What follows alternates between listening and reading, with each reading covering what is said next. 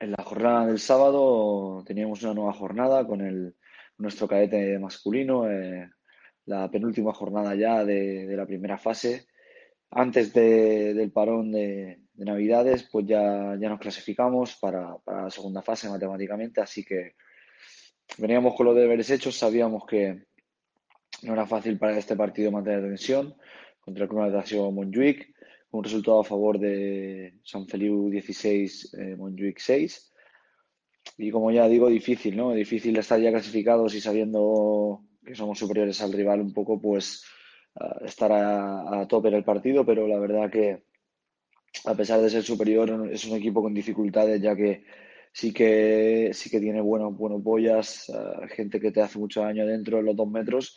y, bueno, el, el, trabajamos eh, muy bien para defenderlos, ayudándonos muchísimo.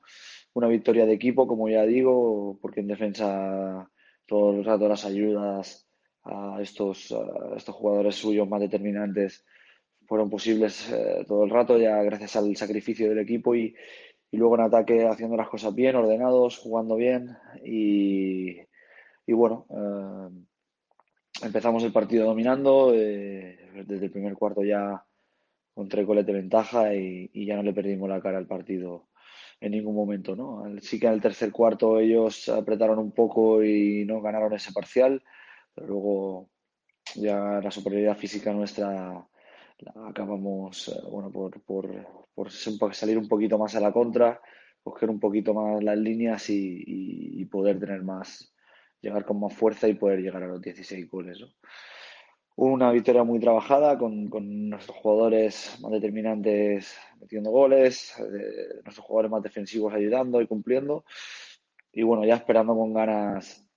acabar esta, esta primera fase que acaba en dos semanas y empezando ya esta semana a preparar la, la segunda fase ya, a lo que físicamente se refiere,